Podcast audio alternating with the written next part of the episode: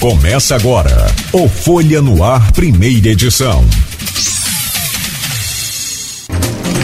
Sexta-feira, finalmente, sexta-feira, dia 18 de fevereiro de 2022. Começa agora pela Folha FM 98,3, emissora do grupo Folha da Manhã de Comunicação mais um Folha no Ar. Ao vivo, este Folha no Ar de hoje tem o prazer de receber o deputado federal e pré-candidato ao governo do estado do Rio de Janeiro pelo Partido Novo, o Paulo Ganime.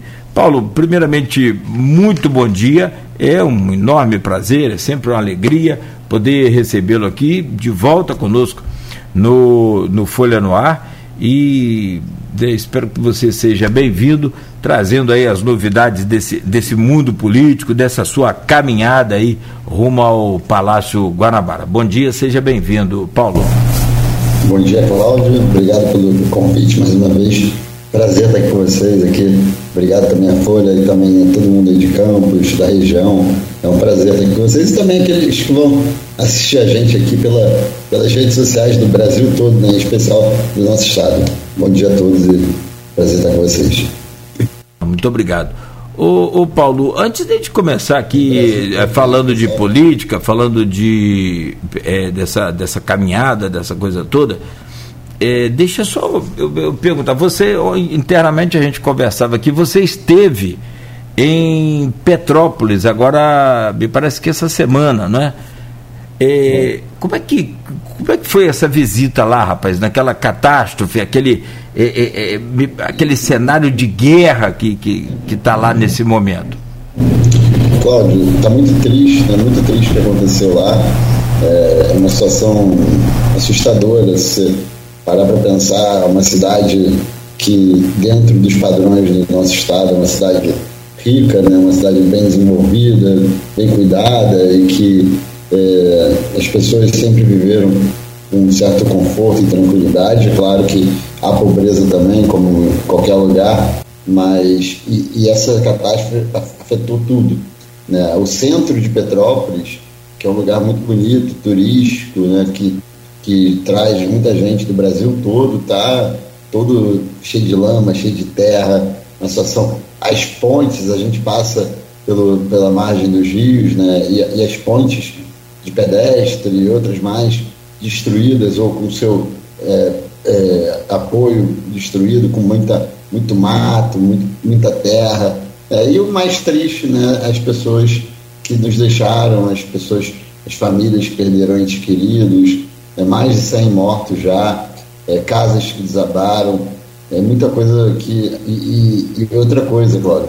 A gente foi ontem lá e quando a gente saiu de Petrópolis, no final da tarde, começou uma chuva muito forte, é, que já era prevista até e, e foi muito forte e voltou a ter problema.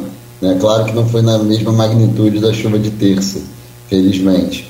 Mas é, é uma situação que as pessoas estão é, assustadas é, e muito impactadas, né? Você vê o emocional. Imagina só para a gente, né? Você aí em Campos, eu aqui no Rio, é, se para a gente já é, é impactante, imagina para quem está lá, porque as pessoas perderam entes queridos, amigos, os comerciantes tiveram seus comércios inundados, indústrias inundadas, é, mas tem um lado que vai além disso, né? A sua cidade está destruída também. Né? Tem, então, mesmo quem não perdeu um ente querido, que é o, acho que eu diria que são as pessoas mais impactadas, né? É, a cidade foi, foi muito impactada. Então, é, é, como você falou, é um cenário de guerra e um cenário de é, desolação, porque parece que não vai acabar, ainda mais que as chuvas ainda estão fortes. E a chuva de ontem, que foi muito forte, eu peguei uma parte dela na estrada, mas a previsão é que a de hoje é mais forte ainda.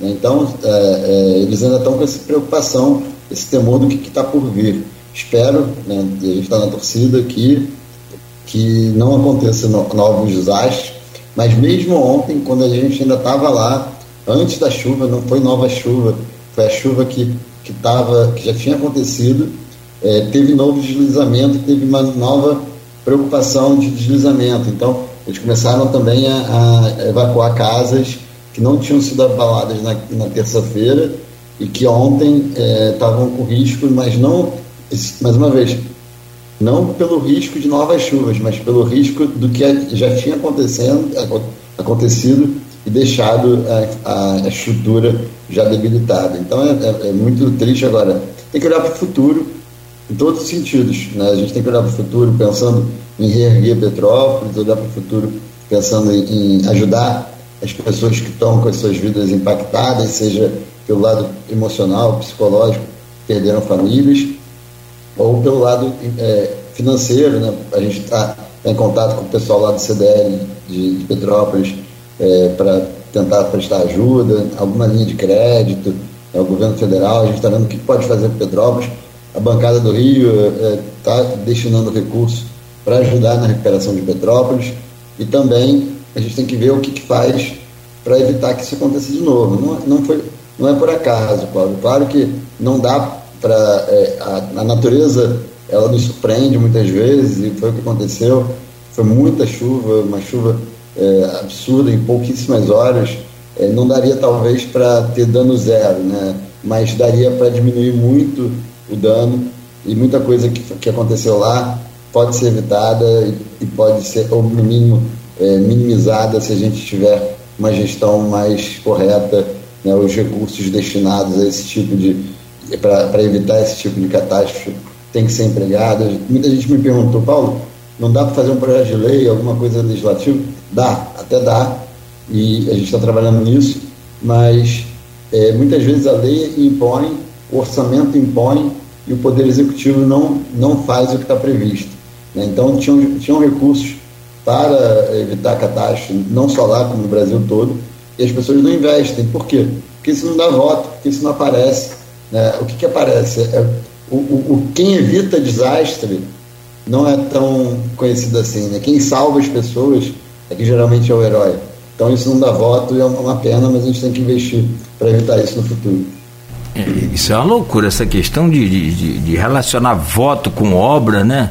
Isso é uma coisa muito é, é um pensamento muito comezinho, né? É uma coisa muito. É, é, é, muito pequeno, muito tacanho. Você vê, é igual saneamento básico. É, pelo amor de Deus, saneamento não dá, dá voto. Pelo amor de Deus, dá, porque obra embaixo da terra não dá voto. Agora, as coisas estão mudando. A, a comunicação mudou, mudou e mudou muito. Então, hoje em dia, é preciso rever isso. Eu, quanto a Petrópolis, assim, eu conheço bastante é, Nova Friburgo e Teresópolis. Petrópolis fui recentemente também, mas gosto muito dessa região aqui.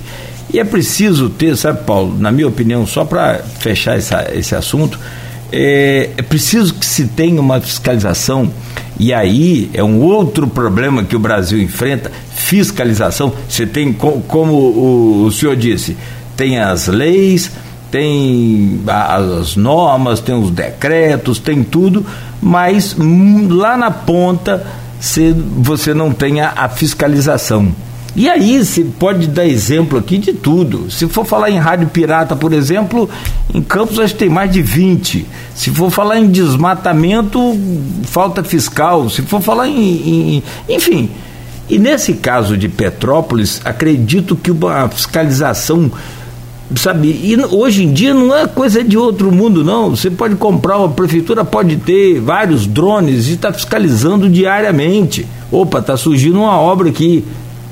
Como é que está essa obra? Foi aprovada? Tem realmente projeto? Está dentro do, do regulamento de segurança?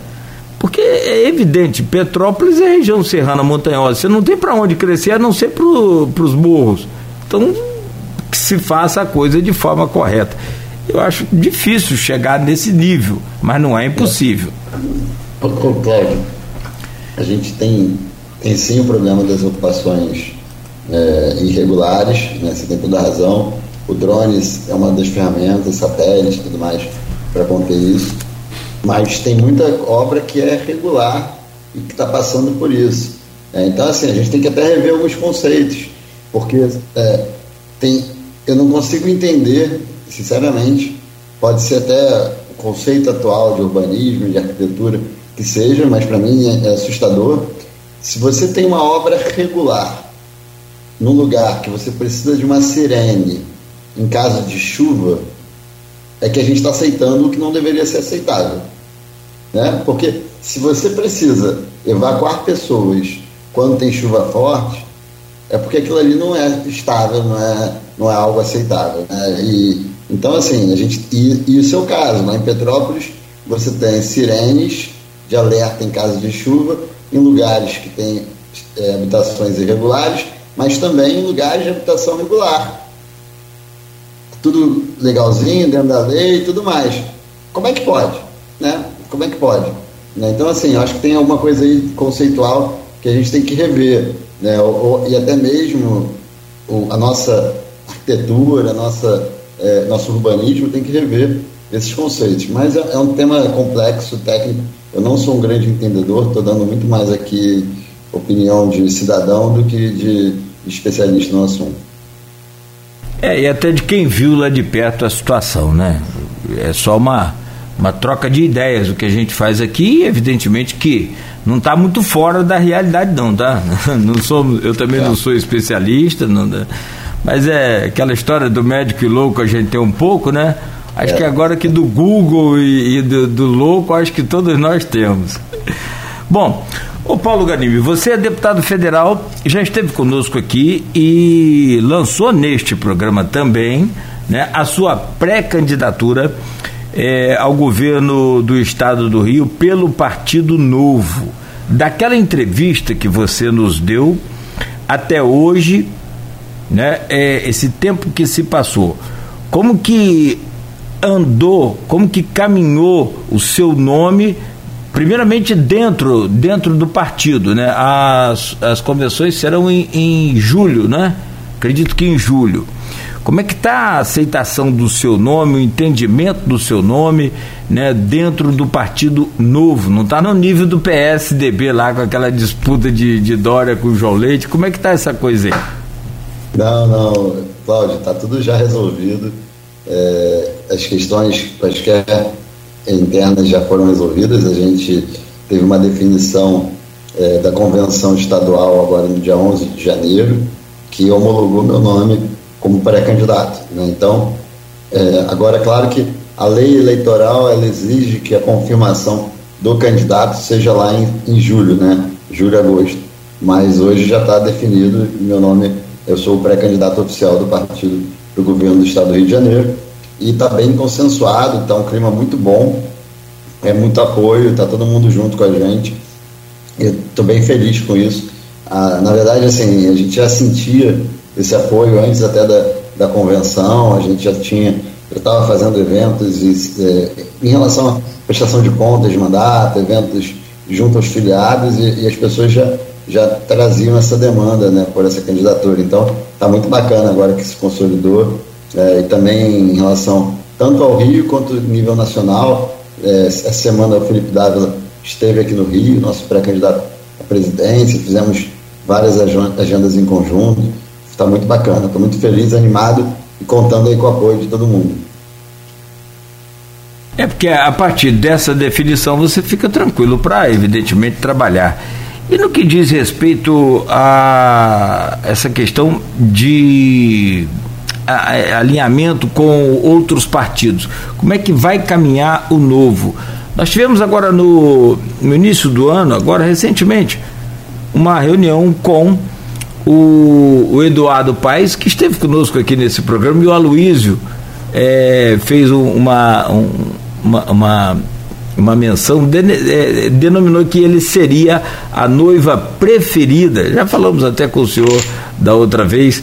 Ele seria a noiva preferida de todos os pré-candidatos, porque tem boa aceitação no Rio, tem, tem prestígio e naturalmente ele não vem candidato, ele lançaria o, o, Santa Cruz, mas agora ele se reuniu com o Rodrigo Neves, que é pré-candidato também, né, pelo PDT em Niterói, é, foi prefeito de Niterói, e aí já fecha essa aliança. Como é que caminha o novo nesse sentido de união com esses, com outros partidos?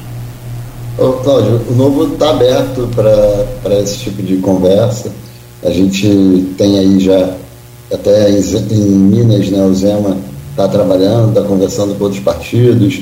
Em nível nacional, não tem nada fechado, mas existe sim uma, uma vontade de, de uma convergência, talvez até o final do, de abril, maio, para que a gente é, consolide uma terceira via, né? mas claro que não é quando, quando a gente fala isso, é, entendendo quem seria que teria mais chance de, de estar no, no segundo turno e vencer um segundo turno né, contra Lula ou Bolsonaro, mas o, o ponto todo é que aqui no Rio o cenário político é bem divergente, né, diferente de outros lugares, cada estado tem a sua característica, né, e aqui a, a situação tá, tem uma relação muito próxima. O governo hoje trouxe quase que todos os partidos para baixo do governo, quase todos os partidos têm secretarias dentro do governo. Claro que tudo isso até abril muda, né, até por conta da, da desincompatibilização que tem que ter. Quanto ao Eduardo Paes, eu é, é, um, é um governo que a gente tem uma relação de, de amor e ódio, vamos dizer assim, né? Nosso vereador Pedro Duarte, que é nosso vereador aqui no Rio, tem uma atuação muito importante e muito destacada, justamente por quê? Porque ele é muito exigente, fiscalizador, está sempre fiscalizando as contas do governo, sempre analisando tudo, e, crítico, e é crítico a esses pontos de divergência. Por outro lado, quando tem que aprovar uma reforma administrativa, uma lei de liberdade econômica, ele é o primeiro a apoiar o governo, justamente que é o nosso papel.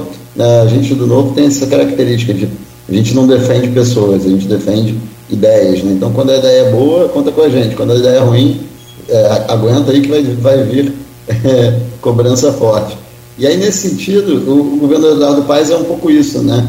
Ele trouxe pessoas com uma cara de política nova, como o próprio Chicão, que veio do novo, um cara bacana que vem fazendo um trabalho legal, o Renan Ferreirinha, né, que, que é meu colega é, do Renova BR, eu tenho um carinho muito bom, grande por ele, né, que está na educação, é, e, e, mas ao mesmo tempo tem algumas práticas antigas, estranhas. É, mas o que mais me preocupa, o que mais me assusta no Eduardo Paes é que ele sempre teve uma relação próxima no mandato dele anterior com o Lula, que o queimou bastante em relação a isso.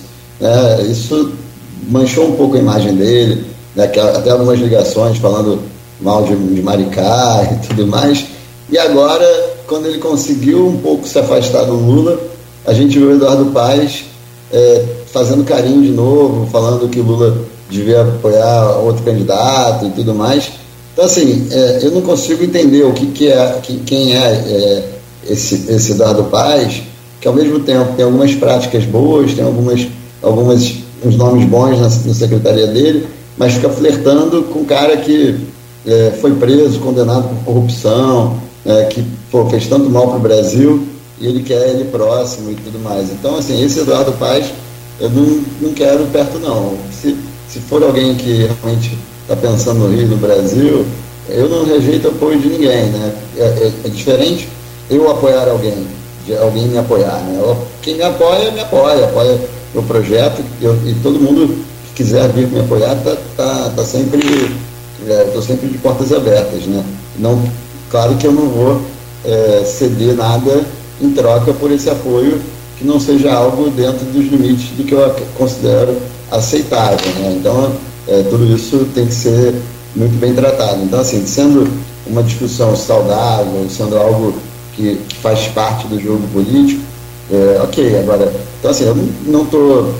Eu, eu abro conversa sempre com pessoas próximas ao, ao Eduardo, falo, falei com ele já recentemente, é, mas eu, ele não é a noiva bonita para mim, até porque eu sou bem casado Sara, não estou atrás dessa noiva não, mas, mas com certeza é, é, é alguém que, que o diálogo é possível, é, mas tem que entender muito bem o que, que ele quer, porque se for o diálogo com ele com o Lula, de jeito nenhum, estou fora.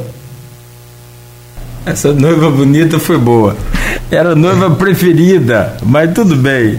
É, preferida pode ser por beleza. É, preferida, bonita. É, pode ser por beleza também, né? Mas nesse caso por prestígio. É, é aquela história, né? O senhor acredita que ele foge dessa ideologia, foge dessa coisa de, de, de, de mais liberalismo do Partido Novo, de um partido mais liberal? Ele foge disso? Cláudio, eu, eu acho que a gente tem que dialogar em ideias e projetos mais concretos. Né? o liberalismo é um conceito que a gente adota no nosso dia a dia, mas o mais importante é a prática, aquilo que a gente vem entregando. Então, é, você fala, vê lá em Minas, Minas Gerais.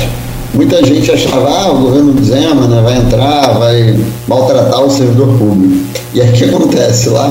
É o contrário. Os servidores públicos estaduais de Minas adoram o Zema, por quê? Porque ele botou salário em dia, ele está tudo certinho, os repasses para as prefeituras estão acontecendo. E não só colocou o salário em dia, como ele retomou os atrasados, ele é, valorizou os servidores, extinguindo mais de 6 mil cargos comissionados. Então, assim, é, na prática, o que está acontecendo é o contrário. E é isso que eu acho que a gente tem que falar, né? Não é tanto de ah, liberalismo econômico, ah, esquerda, direita. É o que, que a gente vai entregar. É, e as ideias do que, que a gente acredita estão dando resultado, né? E isso vale para a gente lá na Câmara, vale para o Zema em Minas, vale para o Adriano Silva, que é nosso prefeito de Joinville, maior cidade de Santa Catarina. É, e, e, eu acho que é isso que, que a gente tem que compor. Eu não, eu não tenho problema, e aí quando eu falei do, do, do Lula, por exemplo, o meu problema do, do Paz conversar com o Lula não é por ele ser de esquerda, né? não é por isso, não é por uma questão ideológica é por ele ter, ser um cara que para mim é, é, é, devia estar preso. Esse é o problema, né? não é pela, pelo lado ideológico dele, não é pelo que ele fez. O próprio Lula, como presidente, sempre defendeu é, o socialismo e tudo mais. No primeiro mandato dele como presidente foi um, foi uma, um governo até bem liberal. Né? Então você vê como que é muito mais uma questão de, de resultado do que de ideias, né? mas as ideias elas têm que conduzir para onde a gente quer chegar. Bom, deixa eu começar aqui a utilizar algumas perguntas do grupo de WhatsApp deste programa e sempre da nossa é, é, companheira de trabalho, que é a Silvana Venâncio, de profissão, né? Ela é jornalista, Silvana Venâncio, mora em Bom Jesus do Itabapuana, e aí ela faz aqui um, uma série de perguntas, algumas até a gente pode deixar mais para o final, que vai ser o tema do próximo bloco, essa coisa federal. Mas aqui ela pergunta. É, deputado, o que fez o senhor se, é, se pré-candidatar a governador do estado do Rio de Janeiro? Uma. E na sua opinião, se o senhor for para o segundo turno, seria com quem? Duas, né? E sobre a candidatura do presidente do seu partido à presidência do Brasil, seja sincero, o senhor acredita que ele terá chances é, em uma eleição que parece ser tão polarizada entre Bolsonaro e Lula? Então são três perguntas lá da Silvana Venâncio. Bom, Silvana, bom dia. É, um abraço aí para você e para todo mundo de Bom Jesus. Estive aí no ano passado, é, junto com a minha amiga Luciana, presidente da Câmara de Vereadores, e queria dizer o seguinte: por que, que eu me candidatei, ou resolvi me candidatar, né, ainda não sou candidato, pré-candidato ao governo? Eu estava. Eu, quando eu entrei na política em 2017 né, e fui candidato em 2018, eu não era político, sempre vim, sempre trabalhei na iniciativa privada, estava morando fora do Brasil, inclusive, e eu me incomodava muito com a situação do Rio.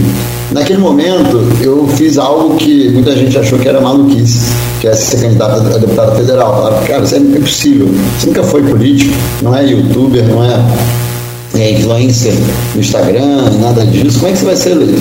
Fui eleito. Ali eu fiz algo que, na minha opinião, foi acima do, do que eu podia fazer, deu certo, consegui ser eleito. E eu falei assim: olha, vai ajudar muito o Rio sendo deputado federal.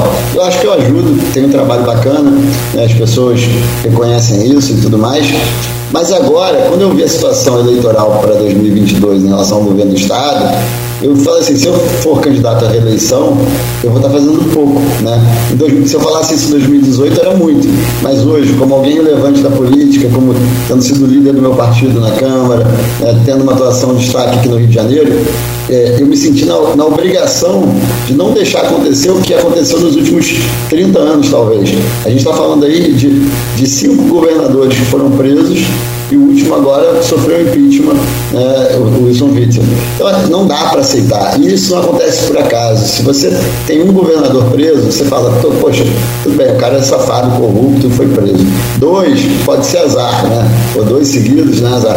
Agora, três ou mais, já não é mais coincidência. É uma questão sistêmica que a gente tem que mudar. Então, a minha candidatura vai nesse sentido. É, acabar com essa tendência da gente ter é, rotineiramente e aceitar que a gente tenha governadores presos. Não é só governador, não. A gente teve cinco deputados estaduais cinco deputados estaduais que assumiram em 2019 o mandato deles dentro da prisão. Como é que se aceita isso?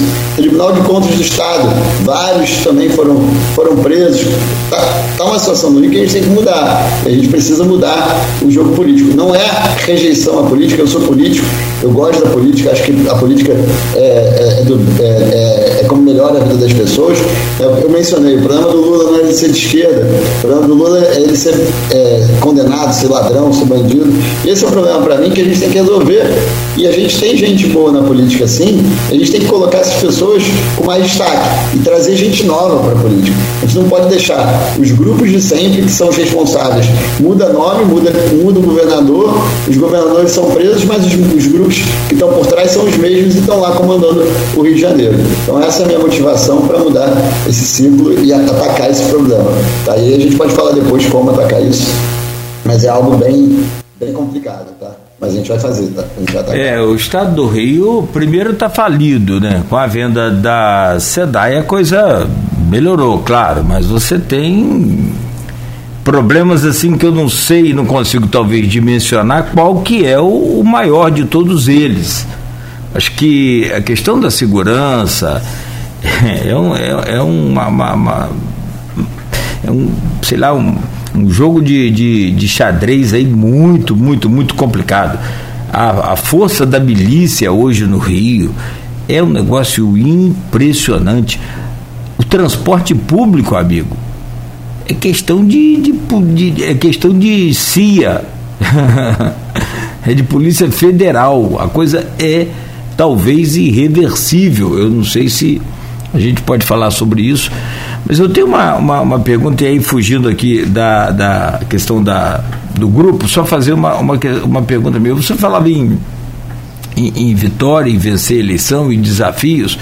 Você tem os seus adversários que são, hoje, o governador Cláudio Castro, natural, né, ele se candidatar à reeleição, e tem feito um trabalho também de, de, de com, como você falava mais cedo, né, de formiguinha, tem feito aí um trabalho de visita às cidades, interior, essa coisa toda.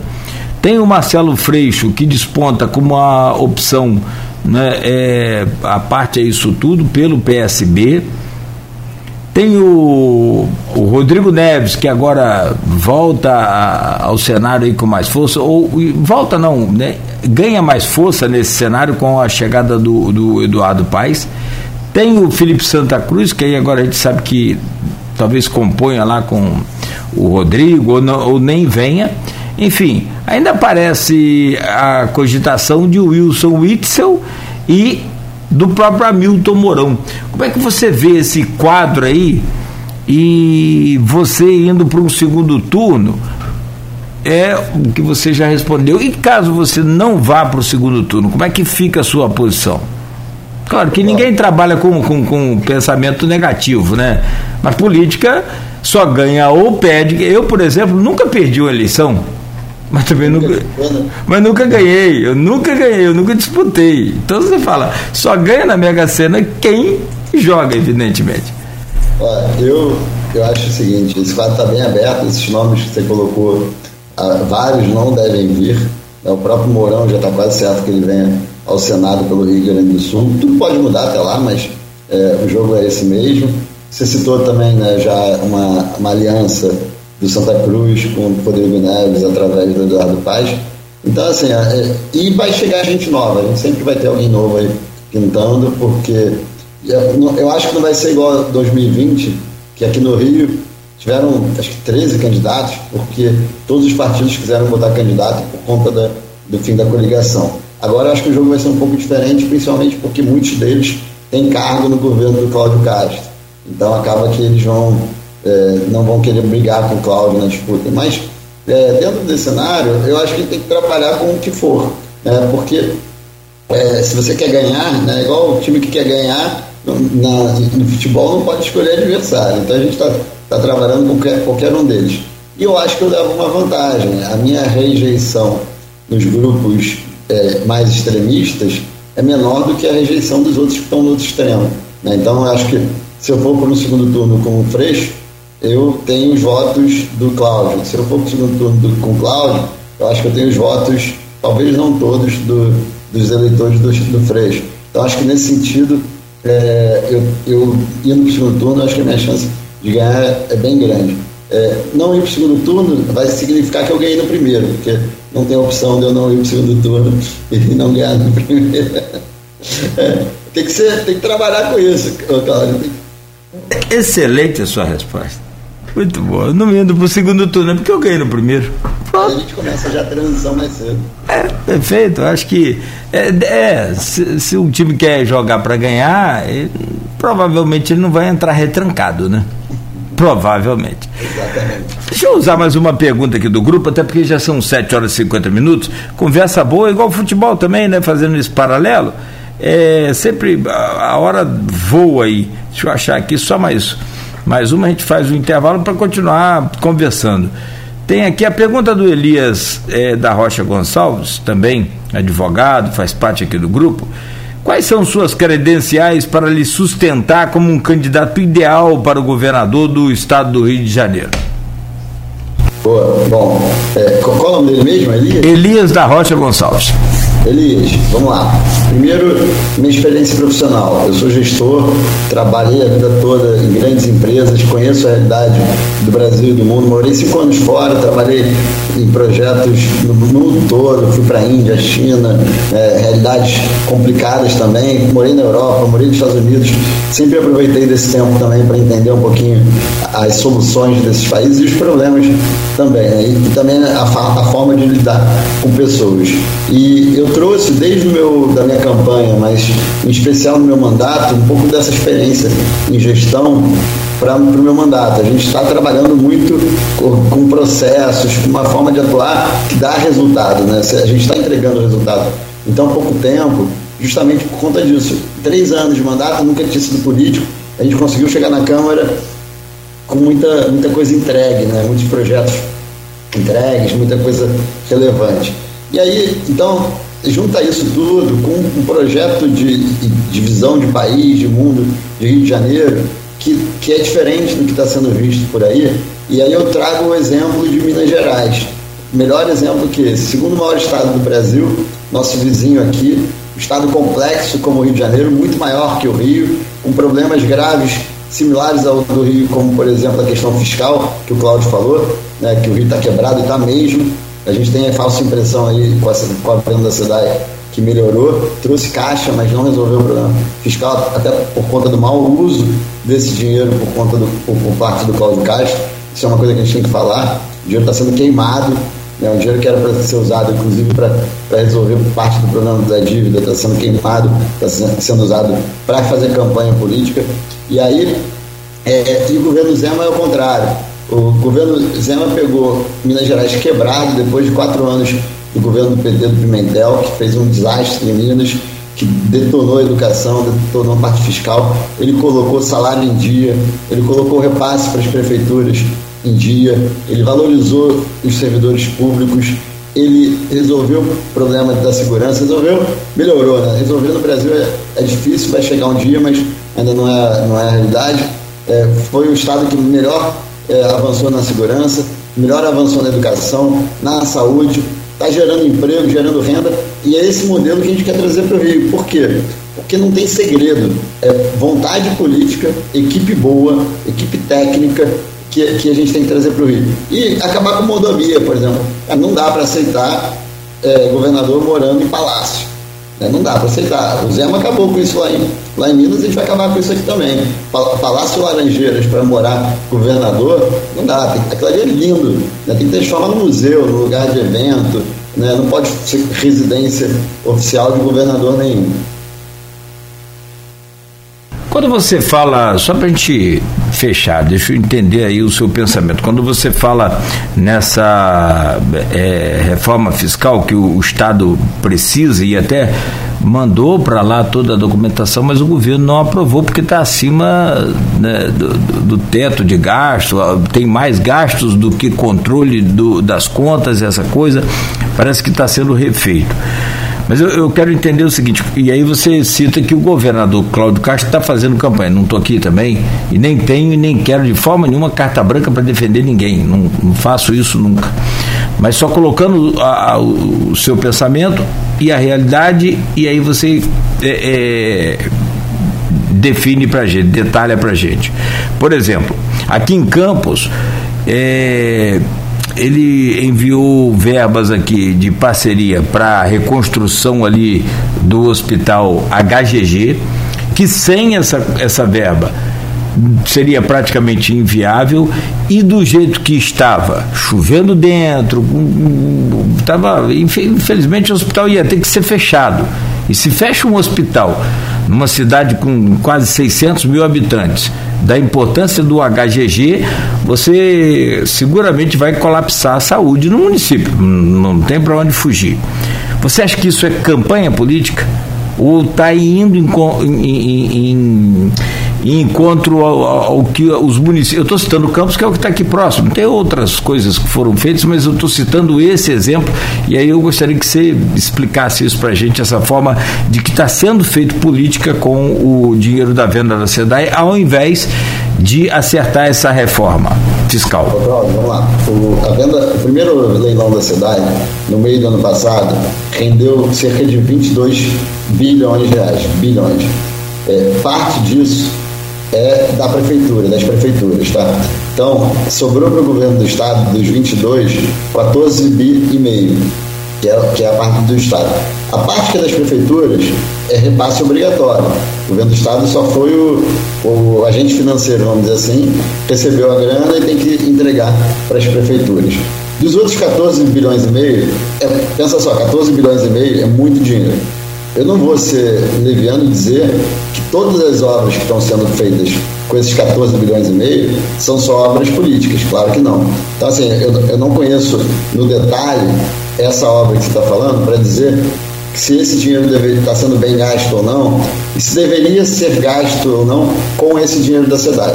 O que a gente sabe é o seguinte: primeiro, o dinheiro da SEDAI, a SEDAI foi dado, dada como garantia para o governo federal em 2017, quando o Rio de Janeiro quebrou. Vocês devem lembrar: servidor público estadual não recebia, os terceirizados, as empresas contratadas não recebiam, tinha servidor público indo pegar cesta básica para sobreviver naquele período. O governo federal Do... criou. Desculpa, Dornelles anunciou, lembra? Que ele assumiu o governo do estado? Foi. Ele anunciou: o estado do Rio está falido está falido, exatamente. E aí, naquele momento, Cláudio, o governo federal, na verdade, a Câmara dos Deputados fez a toque de caixa um projeto de lei criando o regime de recuperação fiscal. O governo federal assinou, inclusive foi uma manobra política que eu acho que foi boa, importante para o Rio, mas o presidente da República era o Temer, o, não tinha vice, o presidente da Câmara era o Rodrigo Maia o Temer saiu de, em viagem para o Rodrigo Maia assumir a presidência da República e assinar esse regime de recuperação fiscal para o Rio. Pra, porque era um negócio tão bom para o Rio que o Temer teve coragem de assinar. E aí, mérito do Rodrigo Maia, reconheço aqui, que fez, conseguiu esse regime de recuperação fiscal para o Rio. Uma das coisas que estava como garantia era a SEDAI. O Rio tinha que vender a SEDAI para pagar parte dessa dívida.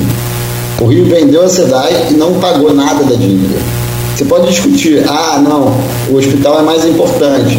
Eu acho que o Rio poderia renegociar essa, esse acordo, não tem problema nenhum. Ou até mesmo dizer, olha, a gente esperava que a venda da SEDAI ia valer 10, valeu 22, metade a gente paga e outra metade a gente faz obra. Agora, o que não tá, está acontecendo, Cláudio, aí eu posso te garantir, sem entrar no, no detalhe de cada obra, pelo menos uma grande parte desse valor está sendo entregue para a prefeitura, assim, ó, o prefeito está recebendo para fazer o que quiser, para pagar despesa, para pagar é, despesa que é da prefeitura. Os prefeitos estão felizes da vida. E com razão, não é culpa deles. Mas o Cláudio não poderia estar usando esse dinheiro para isso. E o segundo, o Cláudio, não você, claro, né, seu, seu xará. e segundo ponto, o Rio de Janeiro, no último trimestre, foi o estado que menos investiu do Brasil, proporcionalmente. Menos investiu. Sabe por quê? Porque parte dessas obras que ele está anunciando, elas não estão acontecendo elas não estão acontecendo. Ele está falando, ó, estamos fazendo aqui a obra com o dinheiro da SEDAI. Está lá fazendo faixa, botando cartaz, botando tudo e não está investindo. Não está investindo. Então também tem que tomar cuidado com isso. O que, que o que, que vai ser feito de verdade ou o que, que ele só vai começar a lançar para fazer bonito para a campanha e não vai fazer. Do, dessa, dessa caminhada como né, pré-candidato ao governo do Rio. Tem várias perguntas. O Henrique da Hora, por exemplo, coloca aqui o novo em Campos. Sabemos que não houve filiados para um diretório, mas o, é, o que está acontecendo na cidade. Daqui a pouco o senhor responde para a gente. Né, e ainda tem outras perguntas do grupo e essa coisa toda. E vamos falar desse cenário nacional também. Paulo, primeiro bloco a gente dedicou um pouco mais a atenção aí a essa questão do estado do Rio de Janeiro, mas é claro que se quiser faz uma semana de programa só falando de estado de Rio de Janeiro, de solução, de crise, de tudo mais. Tem aqui no grupo de WhatsApp algumas perguntas, a gente tenta aproveitar o máximo, né, de acordo com o tempo, todas elas, e algumas remetem ainda a esse assunto do governo do Estado, como por exemplo é, é o caso do Roberto Shoa, que diz aqui: é, conceitos como meritocracia, carreira, desenvolvimento de habilidades, gestão por competência e descentralização passam longe das instituições de segurança pública, que até hoje são estruturadas em modelos é, completamente ultrapassados. O deputado é um dos poucos que entende esses problemas por sua participação como relator da comissão especial que tratou das competências para investigação ou das investigações policiais. A pergunta é: pretende, como governador, efetivar as modernizações necessárias nas instituições de segurança pública? Se eleito, por onde pretende começar? Essa pergunta vem do policial né, é, o, o Roberto Uchoa. Paulo. Bom, mandar um abraço aqui para o Roberto Uchoa. É, Roberto, com certeza, e a gente tem que resolver esse problema da segurança pública do Rio. Eu diria, junto com a parte econômica e fiscal, é, é o maior problema do Rio. É, e os dois estão entrelaçados, né? não dá para colocar um na frente, qual é o primeiro, porque os dois estão entrelaçados. E aí eu vou te falar, o que você precisa resolver? Você citou bem, meritocracia, carreira, tudo isso tem que ser resolvido sim. Melhorar a condição de trabalho do policial, de todas as formas, tanto é, com relação à carga horária, como com relação a equipamentos e tudo mais, mas tem que melhorar também é, a qualidade dos policiais, no sentido de melhorar a formação, melhorar treinamento, melhorar a corregedoria, dar poder para a corregedoria, é, para que a gente combata também os maus policiais não dá para generalizar. Tem gente que fala que todo policial é bandido, corrupto. Não é, isso é mentira. Agora, tem gente lá? Tem muita gente. A gente precisa resolver isso. E aí eu vou falar também do topo da, da pirâmide nas polícias. É ali que você começa também a resolver o problema. É, quando a, a base é fraca, é difícil de resolver. Mas quando o topo é fraco, é impossível de resolver. Porque se você não. Quando eu falo fraco, é em todos os sentidos seja fraco tecnicamente, mas também fraco muitas vezes porque tem gente que está trabalhando por mal. E a gente tem que resolver isso, tem que saber atacar é, esse problema, tem que ter coragem, mas o problema da segurança no Rio, da criminalidade de maneira geral, né, não só da segurança pública, mas também é, dos outros tipos de crimes né, ligados a outros tipos de contravenção, também está no nosso é, em outras áreas, como por exemplo a questão de lavagem de dinheiro. Né? A gente tem que falar sobre isso, tem que atacar essa questão da lavagem de dinheiro, tem que atacar para onde vai esse dinheiro que alimenta e é alimentado pelo tráfico de drogas e pela milícia. Não dá para achar, Cláudio, não pra, dá para achar é, que é, é, o dinheiro do traficante fica ali no morro, fica ali na favela. Não fica, não fica. O do miliciano também não fica. Ele vai, ele está é, no Leblon, ele está em Brasília, ele está em Campos, ele está em vários lugares. Como é que chega lá? Ele dá um jeito de ser lavado. Ele entra no sistema. Como é que ele entra no sistema? Empresas que fazem lavagem de dinheiro a, a rodo no Rio de Janeiro. E a gente tem que resolver isso, tem que atacar isso. Né? A gente tem que é, enfrentar o problema como um todo. A gente falou de polícia, falou de lavagem de dinheiro, tem que falar também de quê? Educação, saúde. O Estado tem que entrar na favela, o Estado tem que entrar nas comunidades. A gente tem que fazer com que a gente resolva não só o problema de segurança pública, mas também o problema social. A gente precisa fazer com que a garotada queira fazer outra coisa, queira ir para o esporte, para a arte, para a criação de games. Hoje está, poxa, está bombando esse negócio de de game, de, de internet, de aplicativo e tudo mais. É, e também vai trabalhar, tem a profissional, é, educação profissionalizante para ser padeiro, para ser garçom, para ser é, para trabalhar com costura, com, com várias coisas que dão um emprego de, com dignidade, pagam bem, dão, dão dignidade para a população e o cara não precisa é, se escorar no tráfico para sobreviver. Então a gente precisa atacar isso também.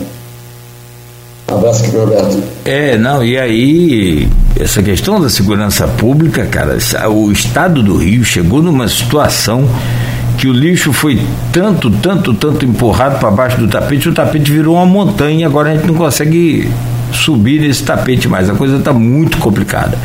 Não sei, eu não consigo visualizar assim com facilidade. É, um, eu não digo fim não, mas um controle dessa violência no Rio, um controle dessa força do, do tráfico no Rio de Janeiro. Eu, eu tenho muita dificuldade para encontrar, para entender. Claro, também não sou nenhum especialista, mas mesmo ouvindo os especialistas, acompanhando os especialistas, eu, eu não entendo e não consigo saber de que forma a, a, a, política pública de, de, primeiro é a questão da segurança que o senhor falou, mas as ações né, que são paralelas a elas têm que ter tanto ou mais força do que a, a própria o, as crianças, os jovens, eles entram nesse mundo é aquela história, né? A gente avaliar cada um vai ficar difícil, mas assim, a maioria entra por não ter uma outra opção. Exatamente. A maioria entra e aí você tem que entender. E se você quiser entender, você vai num colégio é, próximo a uma comunidade dessa, que você vai entender. Eu, Cláudio, a, a criança ela entra, o jovem, quando ele acha que aquilo ali é a única solução ou quando ele acha que é uma solução muito boa e fácil. Então, você tem que tornar essa solução pior do que ela é. E, já, e isso tem que ser trabalhado. Então, por exemplo, se o, cara, se o garoto acha que ele vai trabalhar no tráfico, vai ganhar mais do que se ele trabalhar num, num mercado, num restaurante, num escritório de contabilidade, ele vai para o tráfico. Então, assim, o que a gente tem que fazer? Secar a fonte, fazer com que aquilo ali não seja tão atrativo.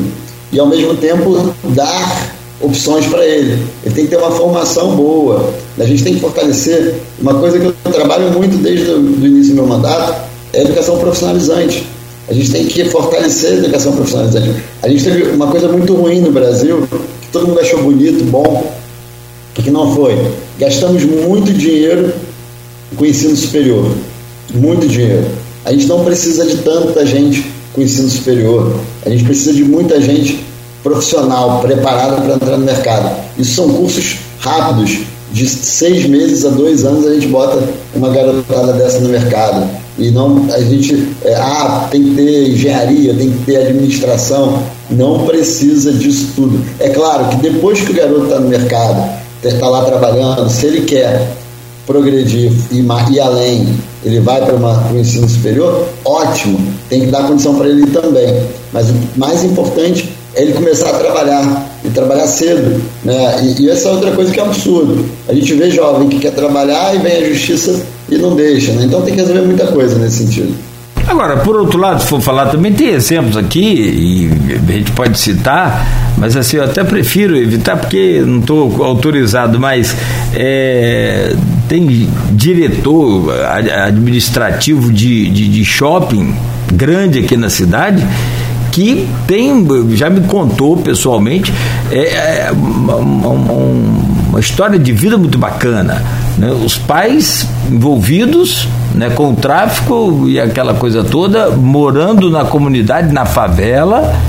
E o cara estudou e é administrador e hoje administra grandes shoppings aí por aí afora. Né? Inclusive. Então, assim, é aquilo que você falou. Mas é, é, é como se fosse um, um, sei lá, cara, não dá para comparar, mas é um filhotinho de tartaruga tentando atravessar ali a arrebentação. É muito difícil. Tem que acalmar essa maré para poder esses jovens olharem para frente e encontrar outra solução. É um caminho. E aí, amigo, começar a, a pegar pesado, firme. Eu só acredito em uma forma, sabe, Paulo? É com inteligência, com a inteligência das polícias para acabar com, ou pelo menos para diminuir esse tipo de situação. Vamos virar a chave aqui e falar de Brasil, falar de política agora né, é, nacional. O Brasil está se preparando, o eleitor brasileiro está se preparando aí para daqui menos, são é, fe, fevereiro, já está indo embora, vamos lá. Março, abril, maio, junho, julho, agosto, setembro. Faltam sete meses para a eleição. Sete meses e um pouquinho, porque outubro não conta, porque a eleição é dia 2 de outubro. Né? Pra, o primeiro turno para presidente do Brasil é dia 2 de outubro. O seu partido, o Novo, está lançando o candidato Felipe Dávila, que é o presidente, né, que é o, a opção do partido. Nós entrevistamos aqui, inclusive, o Amoedo, não sei se você chegou a ver aquela entrevista em algum momento, né?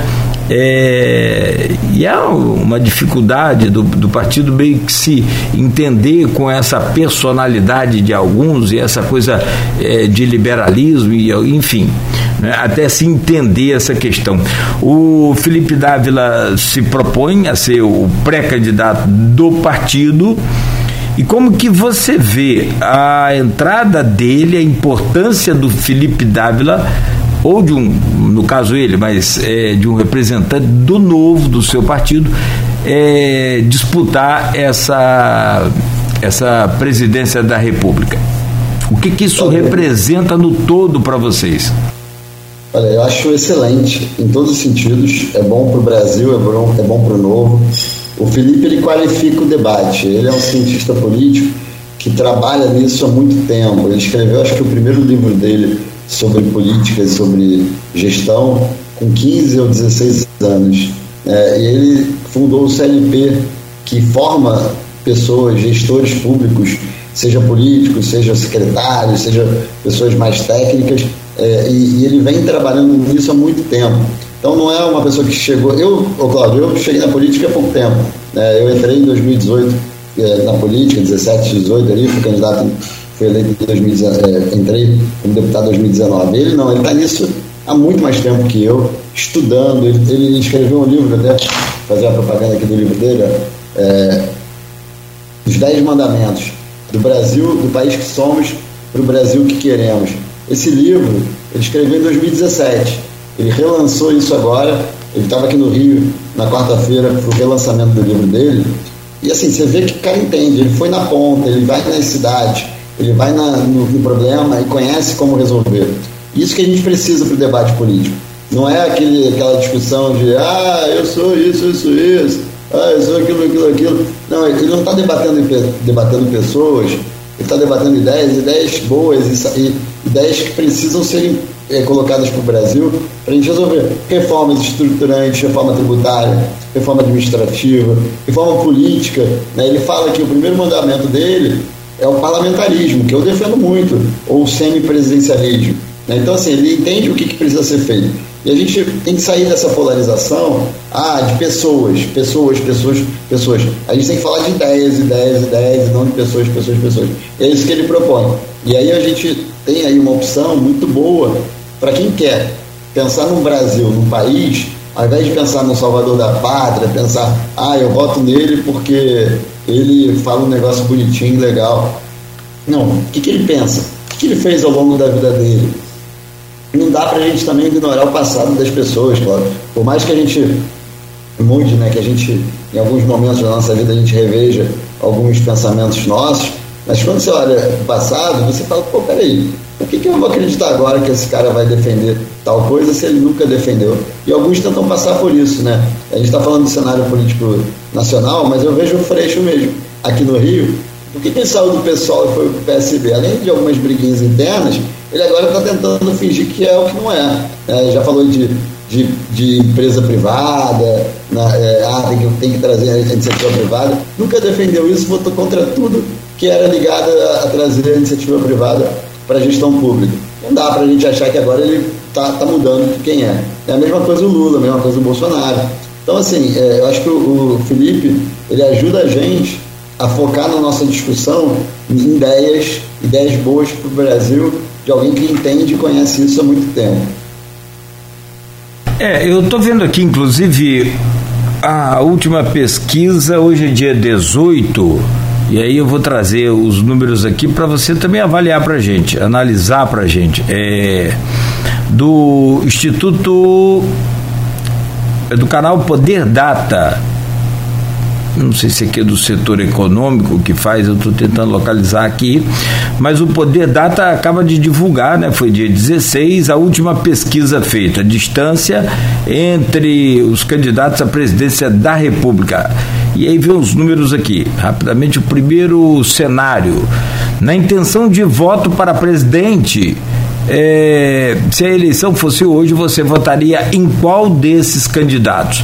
Aí Lula aparece com 40%, Bolsonaro, que saiu de 28%, pulou para tá em 31%.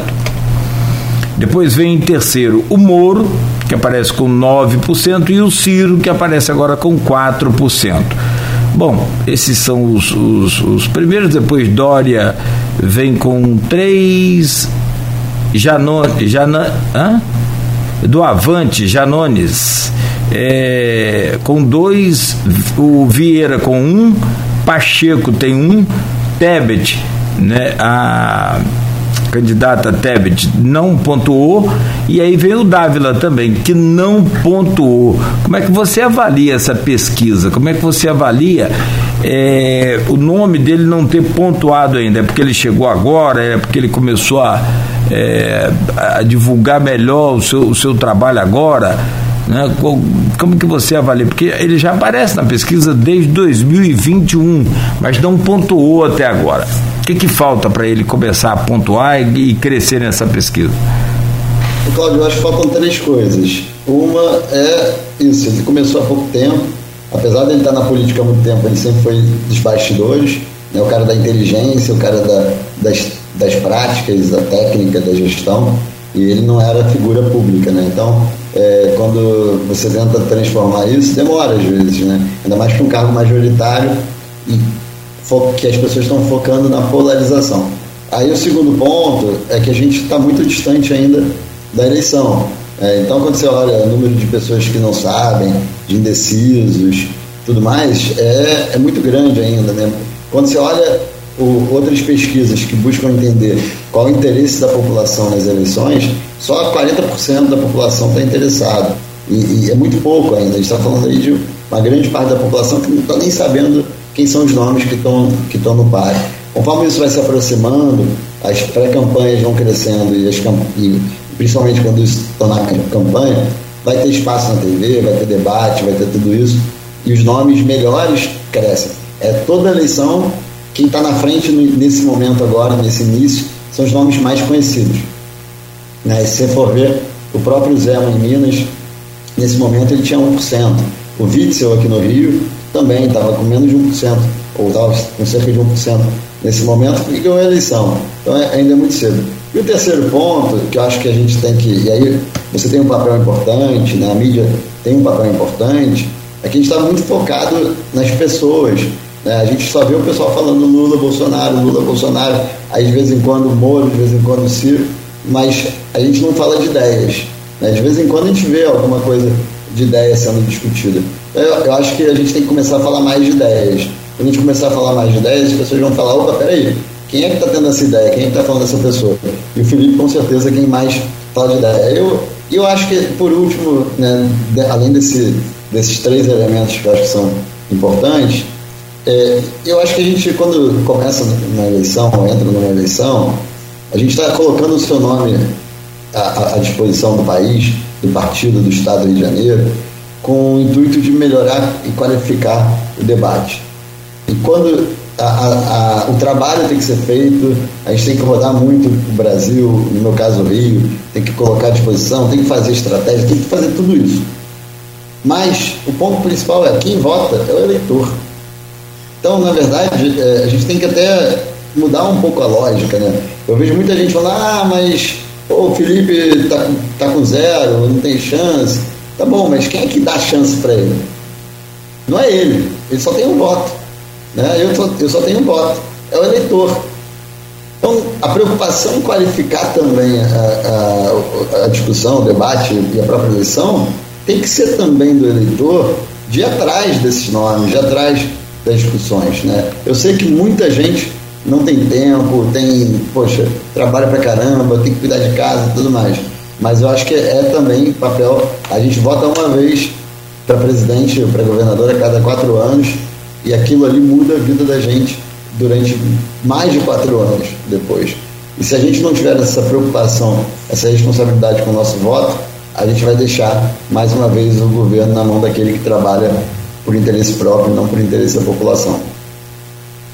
Você já começou a falar sobre a polarização que a gente quer abordar aqui, mas antes deixa eu, eu, eu voltar aqui nessa questão do, do Davi, do, do, do Felipe. É, bom, ele não pontuou, você falou, mas citou o Itzel. E o Itzel, de fato, teve aqui em Campos, inclusive no, no jornal Folha da Manhã, na sede do grupo, e falou: ó, pode anotar aí que eu vou ganhar a eleição. Todo mundo ficou olhando, que ele não tinha 1%. Foi um fenômeno, aquela coisa toda, aquela onda, aquele coisa de bolsonarismo, e ele pegou, surfou naquela onda, todo mundo sabe disso, é, depois começou a falar que era candidato a presidente. Aí teve jeito, o bicho pegou ele na. acho que no, no, no, pegou a eleição em outubro, assumiu em janeiro. Janeiro mesmo ele já estava falando que era pré-candidato a presidente da República. Aí pronto. É, começou o fim. É, você acredita na possibilidade? O brasileiro hoje está mais. É, se bem que tem aquela, aqueles tiozão, tiozões aí de WhatsApp que são complicados. O cara me mostrou a manchete aqui outro dia do The Washington Post, jornal americano, e falou: olha aqui, ó, falando do presidente que o povo ama. Eu falei: eu não vou olhar, não vou perder meu tempo. E o presidente era brasileiro. É, você acredita ainda né, né nessa coisa de surpresa para essa eleição de presidente da República? Ou o povo ficou meio que com o pé atrás depois de Witzel, que já foi afastado, depois dessa é, é, gestão aí complicada do. dizendo complicada até sendo generoso, do, do Bolsonaro? Eu acredito, Cláudio. Eu olho o, a população. É que você falou bem, tem o tiozão do WhatsApp né? tem o cara do Twitter. Isso parece ser a maioria da população, mas quando você roda, você que está em Campos, né? eu tenho rodado muito estado, isso não é a maioria da população. Isso não é a maioria da população. A maioria da população quer alguém que vai trabalhar para todo mundo, quer alguém que vai trabalhar com calma. Eu acho até que essa questão da, do Bolsonaro, né, que você falou atrapalhado e tudo mais, a, ajuda até nesse sentido, as pessoas falarem, pô, cara, chega, né? A gente teve, teve o Lula, que foi complicado, teve a Dilma, né, que, que era motivo de chacota, aí teve o Temer, que, que era um pouco mais tranquilo, né, como pessoa, mas super enrolado lá com aquelas questões da JBS e tudo mais. Agora a gente tem o Bolsonaro que cria tumulto no país, que, que polariza, que, que bota um tema deveria ser técnico, como a questão da, da pandemia, para um tema ideológico, transformou isso num tema ideológico de uma hora para outra. Então, assim, eu acho que a população não quer isso, tá? Acho que é o contrário, a população está querendo paz, está querendo é, é, paz, está com Z, não é, não é Eduardo Paz.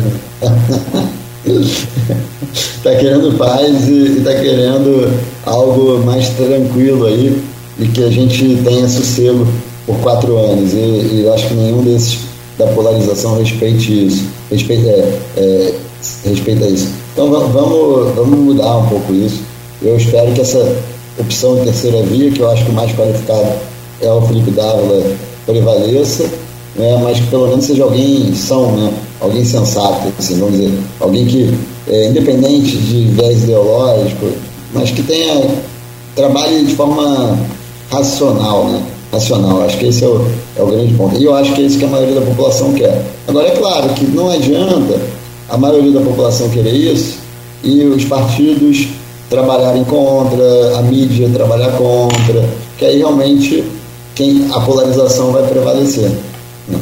Você, então, você, é, você acabou de meio que responder, mas você acredita nessa terceira via, sendo ela quem for, até o Sérgio Moro ou o próprio é, Ciro Gomes, é, que aparece até bem, bem é, em queda aqui, eu acho que ele já teve um pouco melhor em outras pesquisas, teve com, com 7, com 8, com quase 10%, hoje aparece com 4 nessa última, é, o Moro tem se mantido ali em 9, ou até mesmo o Felipe Dávila, mas você acredita numa terceira via, mesmo diante de toda essa polarização?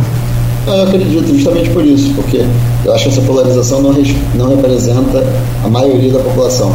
É uma minoria barulhenta, é, é o barulho. Agora, só um, ponto, Cláudio. Eu não acredito no Ciro Gomes representando a terceira via, tá? Para mim ele é, é, é igual, é, eu diria que é, que é uma mistura do Lula com o Bolsonaro. é complicado. Mistura de Lula com Bolsonaro daria Ciro Gomes. Como é que você explica isso? Como é que você define isso? Ideologicamente ele está próximo do Lula, né, querendo emitir moeda, com ideias mais de esquerda, e, em termos de postura é um cara que é, é super agressivo, super é, complicado na, na sua relação com as pessoas, né, com, já deu tapa na cabeça de gente, já, já teve falas super é, absurdas, igual do Bolsonaro. Bom, falando dessa polarização, meu caro Paulo Ganimi, pré-candidato aí ao governo do estado do Rio de Janeiro. É, e aí eu vou usar e pedir para que você use a sua experiência, tanto do conhecimento político, quanto também, é claro, da, da vida política que você tem hoje, é claro. O, o, o Lula se mantém numa faixa de 40, 42, 45, variando ali, com a rejeição também não muito baixa.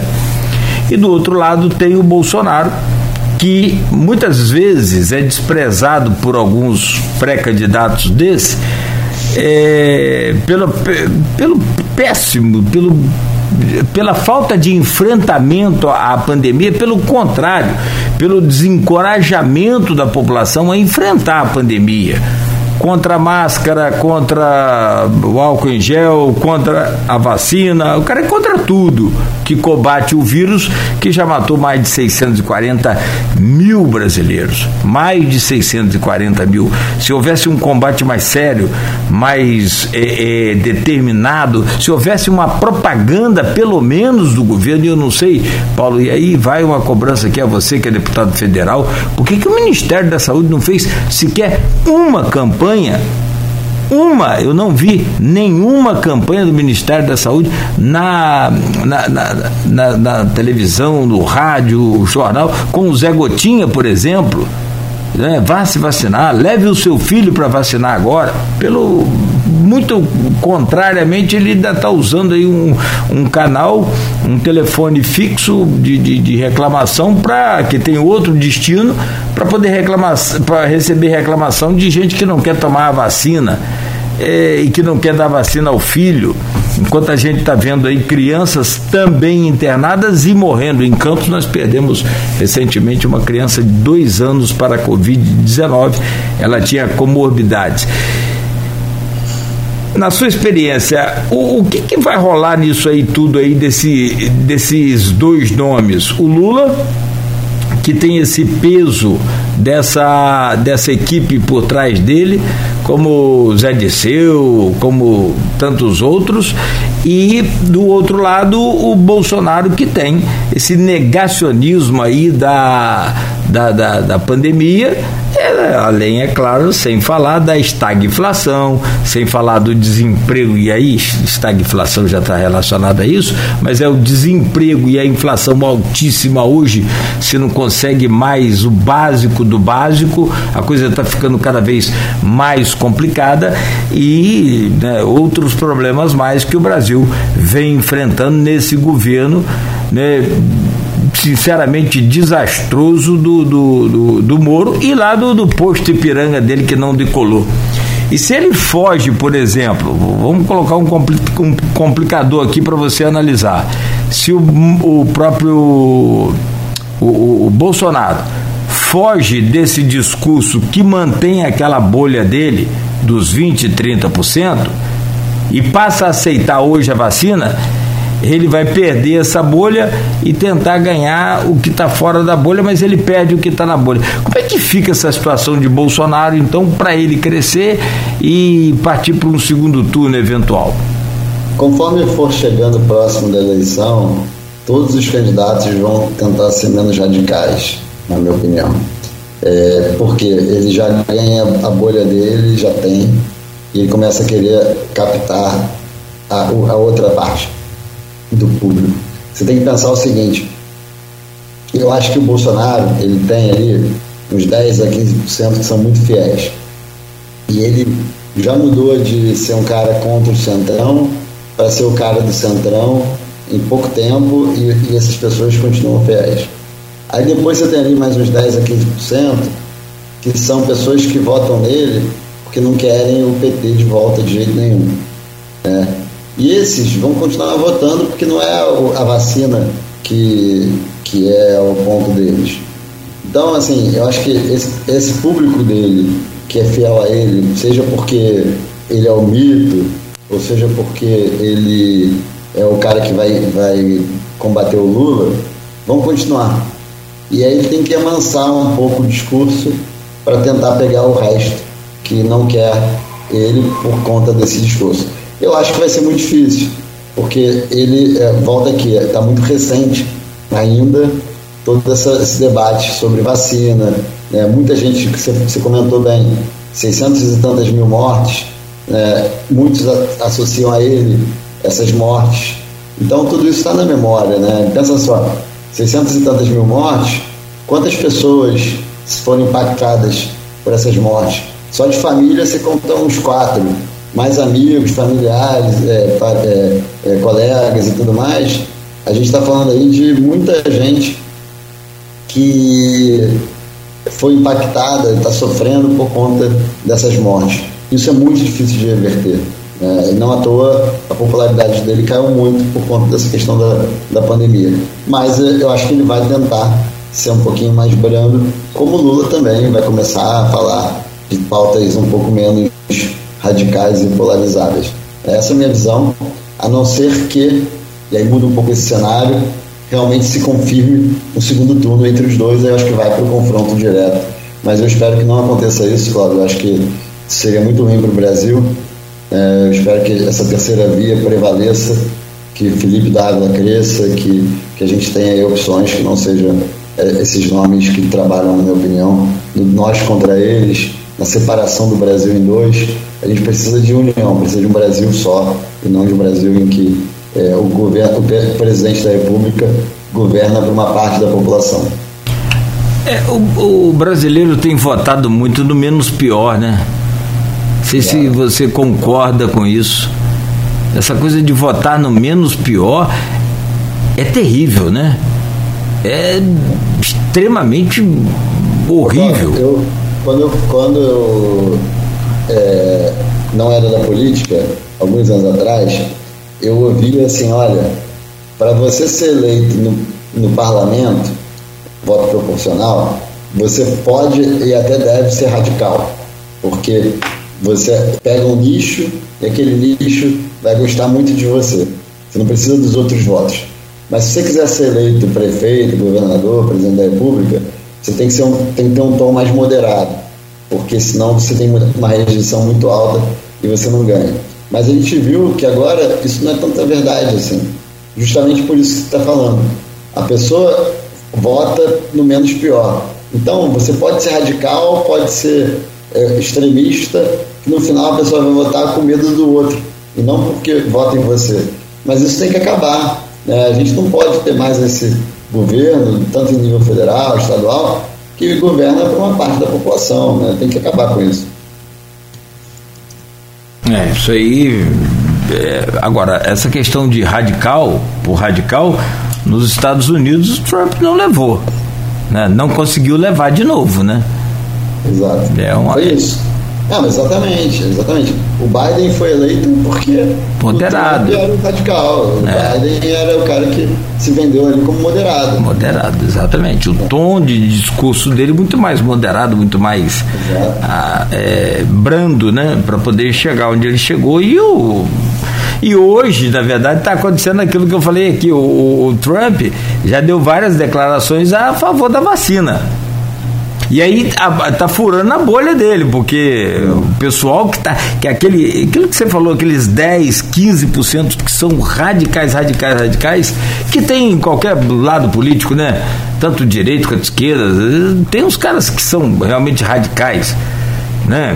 E, não tem essa história. É. Agora, é, para a gente já, já, já ir fechando, é, deixa eu é, é, fechar aqui. Tem uma pergunta do Henrique da hora, que eu até fiz no bloco anterior, a gente acabou não falando. A gente pode voltar essa pauta nacional, é só fazer um, um bumerangue aqui, se você me permite. Entrevista é ao vivo é aquela coisa, né? É, o Henrique da hora, ele é, além de um, de um cara sensacional, ele é professor do IFE e é presidente da Tec Campus Incubadora que eu acredito muito nessa coisa de tecnologia. Você falava aí, é, você conhece a Tec Campus? Conheço, já fui lá. Já foi lá? conheço Aliás, você conhece o Henrique? Aliás, ele até comentou aqui que você sempre destinou aí uma verba boa para a questão tecnológica, né? Isso. Para campus. Já, a gente sempre manda recurso para o IFE e para o FRJ também, né? Para o Cefet também. Então, o Henrique é um cara que a gente tem uma relação muito boa. O Rogério também, que era o diretor do Tec, do Tec Campus aí antes dele, então uhum. um abraço aí para todo mundo aí do ITA. É, não, é fantástico essa. essa... Ó, e a gente, eu vou estar. Tá, eu, antes do intervalo, você perguntou sobre o novo, né, de Campos. É isso que é a pergunta dele, justamente isso. isso e, e o novo em Campos? Ó, Sabemos que 22, não houve. Ah. 22 agora, semana que vem, eu vou estar aí em Campos, justamente com o pessoal do Novo. Todo mundo é convidado, a convidar aqui todos os ouvintes aqui, todo mundo está assistindo a gente pela rede social. Dia 22, às 19 horas, na rua Saldanha Marinho 450. É o edifício Connect, lá na cobertura. Então a gente vai estar lá para o bate-papo. Ah, eu não sou do Novo, pode ir também. É, sou de qualquer partido, quero conhecer suas ideias, quero conhecer as ideias do Novo, quero bater um papo com, com comigo. Vai lá, dia, dia 22, agora, às 19 horas. Tá? Então, e Cláudio, você também é convidado para ir lá com a gente. Espero vocês lá no Connect. Vamos falar sobre política, sobre Rio, sobre eleições nacionais, sobre o novo também, quem quiser ajudar a gente a crescer no, no, no estado. É, também quem não é de Campos, é da região, é, vem, vem, vem com a gente também, pode pode falar sobre, sobre a região. Não, tá, eu estou olhando aqui do lado aqui, ótimo, ouvi, prestei atenção, só que reconecta o Face aí para a gente encerrar. Sim, não, mas dá tempo ainda, só para a gente fechar aqui e fazer esse convite também pelo Facebook, por favor. Caiu nossa, na nossa internet. Internet não tem jeito, né? Não tem jeito. Só o Face, para a gente fechar aqui e fazer o encerramento do, do, do, programa. E enquanto isso, meu caro Paulo Ganime, é, a gente conversa sobre essa questão do novo e tal, mas essa reunião aqui do dia 22, é, ela não é, é não é para povão, é para quem quiser participar, mas não é um, uma reunião dessas de é, estilo comício antigo, não. É uma reunião para montar o Partido Novo em Campos, é isso que eu entendi? Ou remoto? É uma reunião, Cláudio, para a gente conversar sobre política, sobre o Rio, sobre a minha campanha, sobre o novo também. Então, assim, é para todo mundo, todo mundo está convidado, assim, não é, não é comício, com certeza. Claro, é. É uma reunião, é uma reunião mais é, de bate-papo, né? Então, é uma reunião é, num, num lugar fechado, mas é, é amplo para poder muita gente ir. É, e é uma reunião aberta para todo mundo, todo mundo está convidado, como eu falei. Vamos falar do novo? Vamos. Mas não é só sobre o novo. Vamos falar sobre é, Rio de Janeiro, vamos falar sobre a minha pré-campanha. Então, mesmo quem não for do novo, ou está curioso para conhecer melhor o novo, saber um pouco é, como é que funciona, vem também. Sim, então é aberto lá no edifício Correct, dia 22 às é, 19 horas. E, ô, ô, Paulo, agora como é que fica essa questão é, dessa posição do, do Partido Novo, seguindo, né, trilhando aí é, a, a sua estrada no primeiro turno para presidente da República. Num, num eventual segundo turno, onde ele não está, é porque ganhou? Ou tem já aí uma, uma definição, fica de fora, não apoia ninguém? Como é que fica o novo no eventual segundo turno é, das eleições para presidente da República? Olha, Cláudio, tudo depende de qual vai ser o cenário, né? Acho que se for Lula e Bolsonaro, pra, o partido institucionalmente não vai apoiar ninguém, isso eu tenho certeza.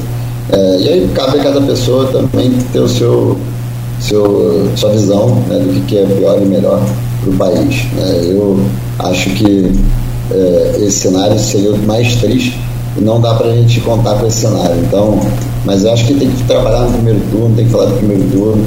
Se a gente ficar falando muito de Lula e Bolsonaro, mais uma vez a gente vai estar tá indo para a retórica errada e para aquilo que eles mais querem, que é um segundo turno um contra o outro. Porque eu acho que, apesar das, das pesquisas dizerem o contrário, eu acho que um só ganha do outro e ponto. Né? Qualquer um que for para o segundo turno contra outra pessoa perde.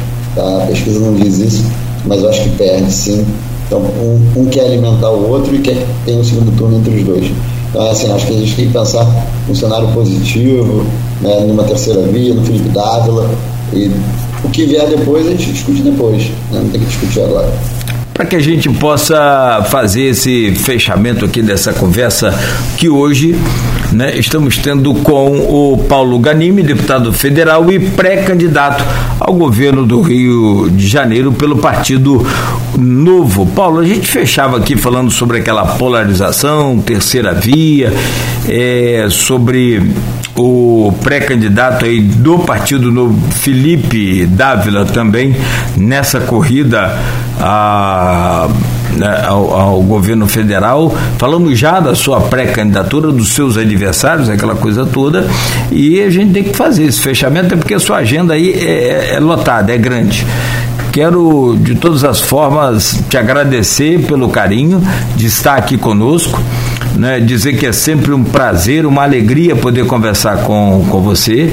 Confirmar que dia 22 você vai estar em Campos. É só para essa reunião ou tem alguma outra agenda? Próximo dia 22 em Campos. tem uma agenda cheia ainda, a gente está montando né, agendas, inclusive né, como deputado, né, a gente tem que lembrar que meu, meu trabalho não é só de, de pré-candidato, né, então a gente está fazendo algumas agendas importantes é, também ainda ligado meu, meu mandato. Então a gente vai, vai no polo de inovação do IF Campus, por exemplo, a gente destinou uma emenda para lá, para a sala limpa né, da, do, do IF, Sala limpa é aquela sala que, que tem, não pode ter nenhuma bactéria, nenhuma partícula, nada, para fazer pesquisas de alta complexidade, para questões de, de chips ou, ou para questões de moléculas e tudo mais. Então a gente destinou uma emenda para lá e vai ter a inauguração da sala limpa. Né? E a gente tem outras ainda em tratativas né, sobre para esse dia lá também com, com relação a, a, agendas dentro da cidade. Né? Mas aí eu convido vocês justamente para essa agenda das 19 horas né, do dia 22 lá em Campos para falar sobre política, para falar sobre o Rio de Janeiro, falar sobre minha pré-campanha e falar sobre o novo. Tem muita gente que não conhece o novo ainda. Então vai lá para conhecer o novo, saber o que a gente pensa, saber o que a gente pretende fazer para o Rio de Janeiro. É, a, a, aquela campanha do Amoedo deu uma, uma projeção muito grande ao Partido Novo, né? Então, é claro, mas sempre tem, evidentemente, até aqueles que estão chegando agora, tanto pela idade quanto pelo interesse na, na, na própria política. Meu caro Paulo Ganimi, fica aqui o nosso agradecimento mais uma vez. Seja sempre bem-vindo aqui a este programa, ao Grupo Folha. E espero que em breve a gente possa estar junto. Dia 22 eu te agradeço pelo convite. Vou tentar estar lá também para né, conferir a reunião, para acompanhar de perto e por ser um grande fã lá do, do, do professor Henrique da Hora tá? É um cara que eu, eu, tenho uma profunda admiração e o trabalho, aliás, eu e a torcida do Flamengo, do Vasco, do Fluminense, todo mundo junto. O cara é espetacular, né? Daí, é. Ah. É. Muito, não, muito obrigado, obrigado aqui pela, pelo tempo aqui de vocês, pelo espaço. É, obrigado por tudo. E também deixar aqui uma coisa importante, né? Eu não comentei. É, eu estou indo para dia 22, né? Fico aí dia 22 e acho que 23 também. Então, se alguém que está ouvindo a gente quiser organizar uma agenda para conhecer alguma entidade, né? É, algum projeto social, ou até mesmo é, representantes associação de moradores, representantes de, de classe, de categorias. Né? A gente está super à disposição, é só organizar a agenda direitinho, entre em contato comigo, deixar aqui meu WhatsApp, é o 21 992 60 30 30 21 992 60 30 30 é o meu mesmo, o Cláudio é testemunha, ele fala comigo nesse celular. Uhum. Então, é, podem entrar em contato comigo, que a gente marca aí uma agenda específica. E por último, dia 22, 19 horas, lá em, aí em Campos. Tá ótimo. Quem não anotou Obrigado, depois, não, eu te agradeço. Quem não anotou, daqui a pouco pode entrar em contato com a gente, caso tenha o meu também, e a gente repassa esse número aí sem problema. Paulo, mais uma vez, obrigado, bom final de semana. Este foi o Paulo Ganini, hoje deputado federal e pré-candidato ao governo do estado do Rio de Janeiro pelo Partido Novo, falando ao vivo aqui pela Folha FM no Folha no Ar, que volta na próxima segunda-feira a partir das 7 horas da manhã.